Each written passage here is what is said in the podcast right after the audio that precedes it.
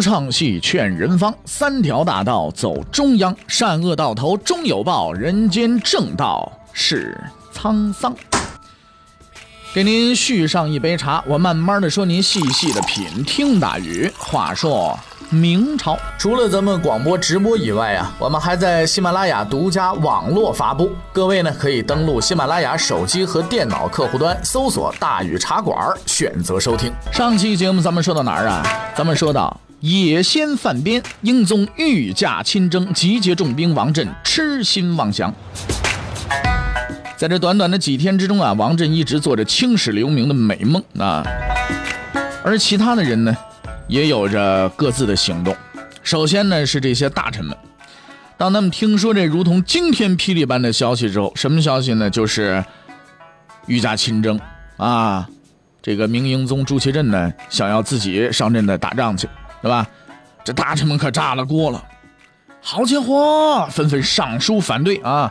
带头的就是吏部尚书王直，吏部呢就是管人事的，哎，由于主管官员任命啊这个职权，故而呢位居六部之首，吏部尚书呢也就成了一个专门的称呼叫天官，哎，你可见他这个特别有威望啊。那么在王直的带领之下呢，百官联合上奏折反对，啊，皇上你不能出征，现在啊你不能去是吧？但是可惜的是呢，这个奏折呀。卡住了，为什么？因为王振是司礼监的太监，并且得到了皇帝的信任。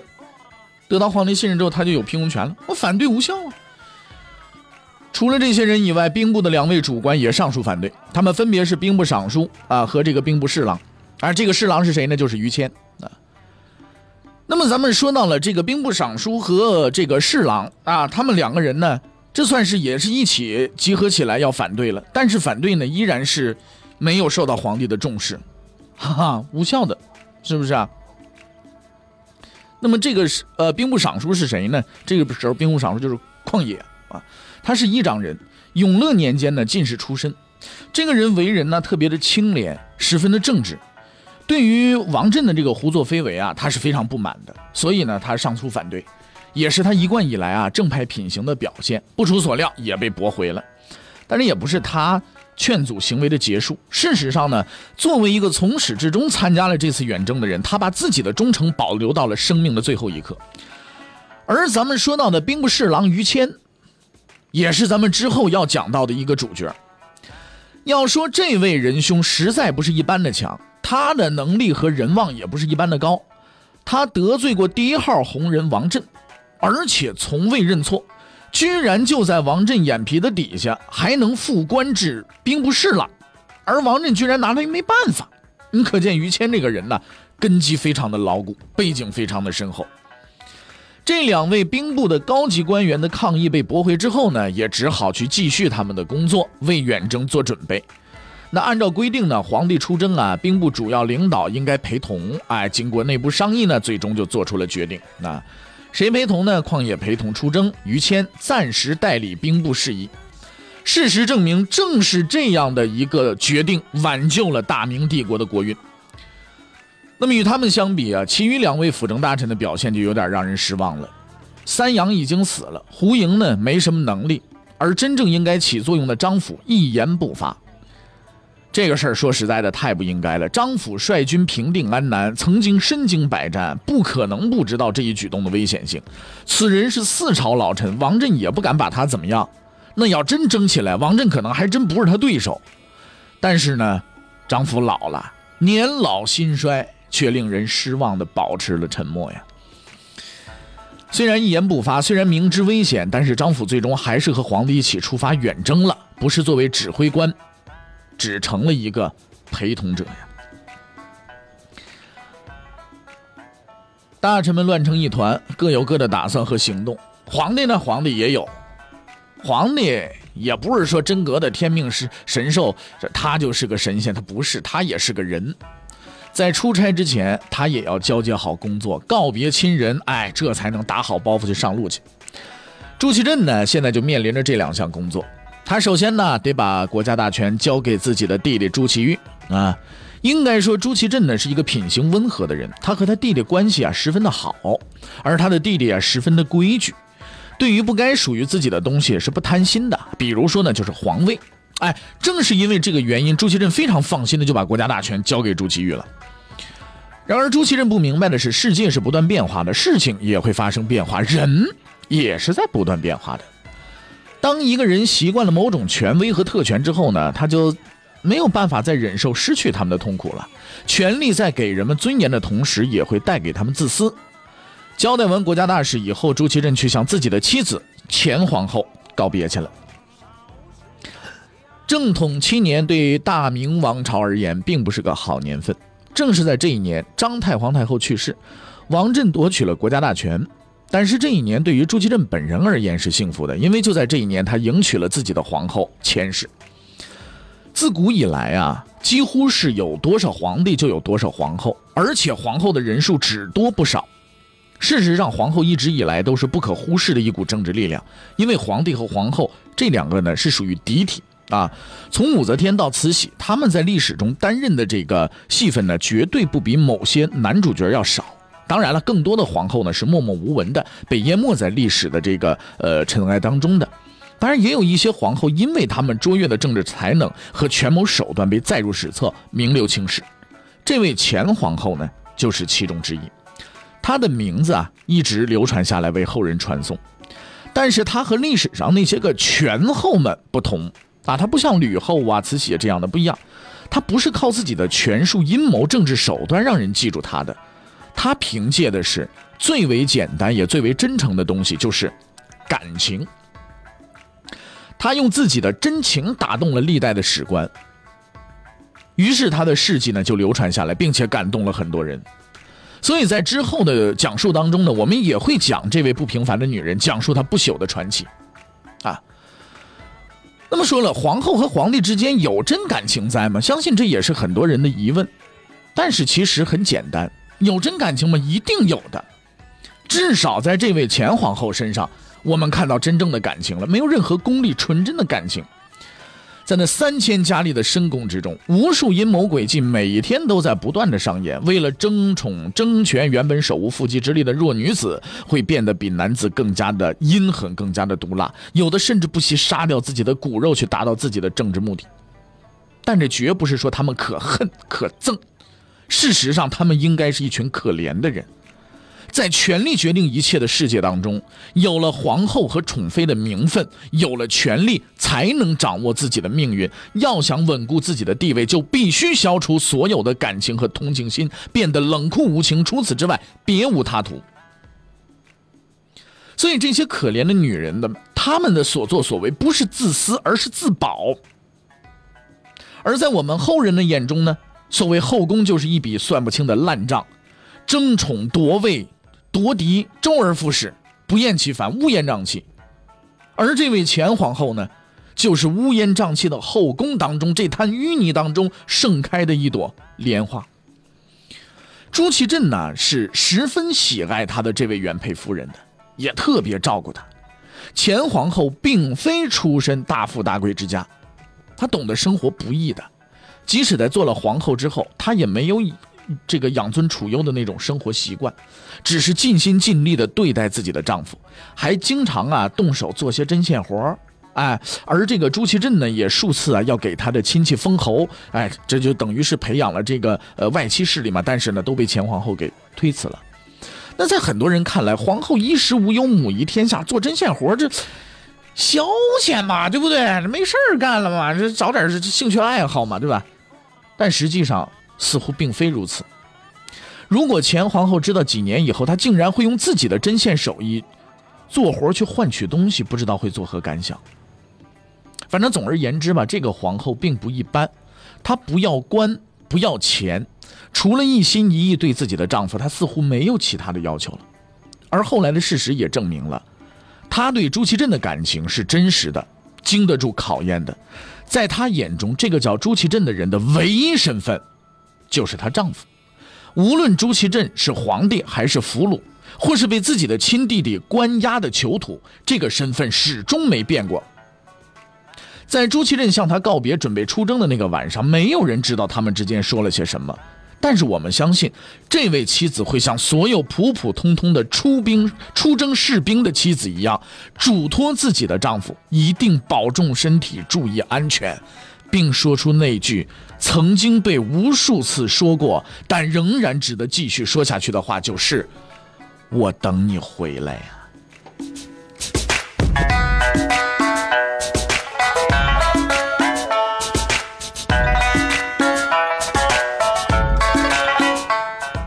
正统十四年七月十七，大军出征，不顾无数人的阻拦，王振执意出征。他要去寻找梦想中的光荣。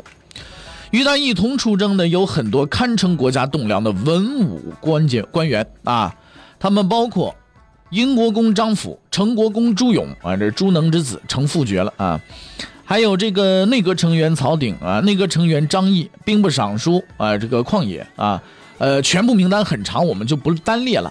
反正总之啊，朝廷的文武部官的这个精锐啊，很多都随行而去了，能够活着回来的，但是却很少。此时的朱祁镇也不会知道，他的传奇经历可就要开始了。对于这个年仅二十三岁的年轻人而言，这是一次令人期待的、令人兴奋的经历。他一直尊重有加的这位王先生，肯定不会错呀。王先生怎么可能错呢？亲征无疑是唯一正确的方法。客观的讲，朱祁镇对这次即将到来的失败是负有责任的，但主要责任绝不在他，因为他不过就是个没有多少从政经验，而且过于容易相信别人的一个年轻人而已啊！咱们说的嘴上没毛，办事不牢，王振才是这个一切事情的罪魁祸首。当然，王振嘴上也没毛。暂时咱们不说责任在谁，其实就在大军出发的同一天，几百里外的大同已经爆发了一场大战。战争的地点在洋河，这一战以明军的全军覆没而告终。必须说明的是，这场战争完全体现出了野先军队的强悍，因为明军是有备而来的，而且得到了大同镇守太监郭靖的全力支持。也就是在这样的情况下，明军仍然不是野先军队的对手。除了全军覆没之外，领军大将宋英被阵斩。随军的太监郭靖还算聪明，躲在草丛当中装死，最后才逃过一劫。只有一个人逃了回来，这个人叫做石亨，也是大军的主将。自己的所有部下都被野先杀死了，本人也落荒而逃。这对于一个指挥官而言，这是莫大的耻辱。但石亨是幸运的，在不久之后，他将有机会亲手拿起武器为死去的同胞复仇。战胜的野仙已经在打扫战场了，养精蓄锐了，等待对手的到来了。而对于这一切，尚在梦境当中的王振是不知道的。他始终天真的认为，只要我大军出发了，我看见敌人了，我们一拥而上，我们就能把敌人给宰喽。二十万大军就在这个白痴的引导之下，沿居庸关怀来向大同挺进，而前方等着他们的是死亡的圈套。八月一日，大军到达大同，在洋河差点被干掉的郭靖已经逃回来了，并且见到了自己的顶头上司王振。看着郭靖那惊魂未定的眼神和体态，王振不禁呢嘲笑了他一番：“ 哎呀，你这个猴崽子啊！你看你那个样子啊，还怕野仙？我有二十万大军。”我怕野仙吗？但是郭靖接下来的话却真正震惊了本就是胆小的无胆的王振。郭靖绘声绘色的向王振讲述了从前的战斗故事，并且添油加醋的描述了战败时的惨况。司礼监王振，哼，也就是个奴才。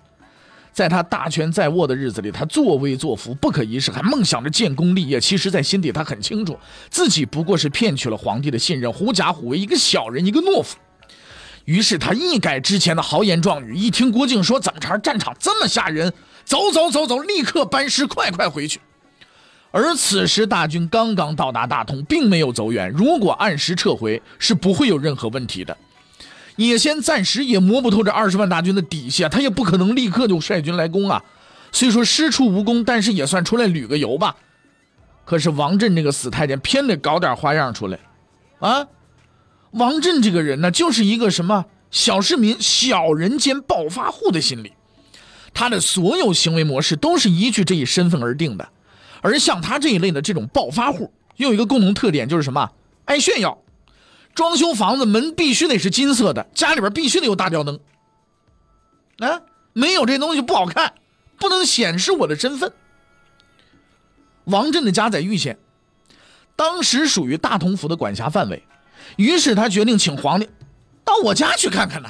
啊，但是你说小小的玉县有什么好看的？哎，其实王振的目的很简单，就跟现在的有钱人喜欢开着车啊，这不不管是大奔也好啊，是什么戴着名表、穿着西装、连吊牌都没摘的那种啊，回到自己的老家，然后大按几声喇叭，把全村人都叫醒了，来来来看看我们这新车、我们这新衣服、我们新装修的房子。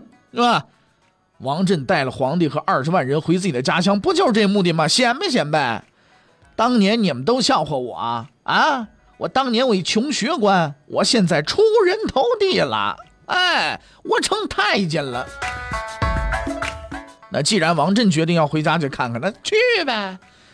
大军于是调转方向，向玉县出发。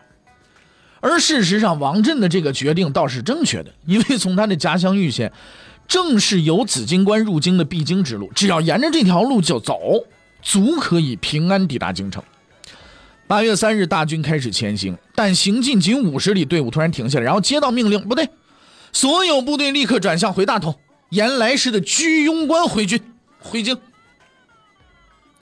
这不是有病吗？这不是啊？这简直是个让人抓狂的决定啊！大军已经极其的疲惫，来了走，走了来，来来回回就这么折腾。干什么呀？你要是继续往前走，指不定什么时候就回京了啊！不不不用不用多长时间，并且确保二十万大军安全的，好好的道不走，走到半道上居然要回头取一条远路回京。发布这条命令的人如果没有正当的理由，那肯定是疯了，神经病啊！是不是啊？王振这边正确的理由，而且似乎还很高尚，什么理由？秋收在即。大军路过玉县，必会践踏庄稼。现命大军转向，一面扰民。用咱们现在话说，这叫什么？圣母婊啊！哎呦，这高尚的哎！司礼监王振践踏人命，贪污受贿，祸国殃民，诬陷忠良。现在突然关心起玉县庄稼来了，哎呦喂，明察秋毫啊！后世的史学家无不对此高尚行为深恶痛绝，还有很多人分析，玉县的田地应该都是王振自己的，所以他才那么在乎。其实啊，是不是王振的不重要，因为即便说这些个啊，这些个田地不是他的，也不能说明他的品格有多高尚，无非就是施以小恩小惠，显示你看我有这么大能耐，我有权。王振最终还是挽救了玉县的庄稼，显示了自己的权威。当然，他也付出了代价，这个代价就是数十万条人命啊！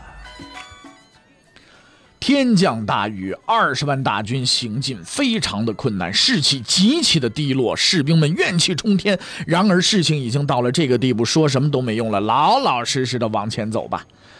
八月十日，经过艰难跋涉，军队抵达宣府。眼看着大军就可以进居庸关，就可以松一口气了。但就在这个时候，一直尾随而来的野仙终于看清了这支二十万的明军的部队的真实面目。经过数次试探，他已经明白，只要我冲上去，必定能够击败这个所谓的庞然大物。那么，野仙究竟是在什么时候开始的攻击呢？欲知后事如何，且听。下回分解。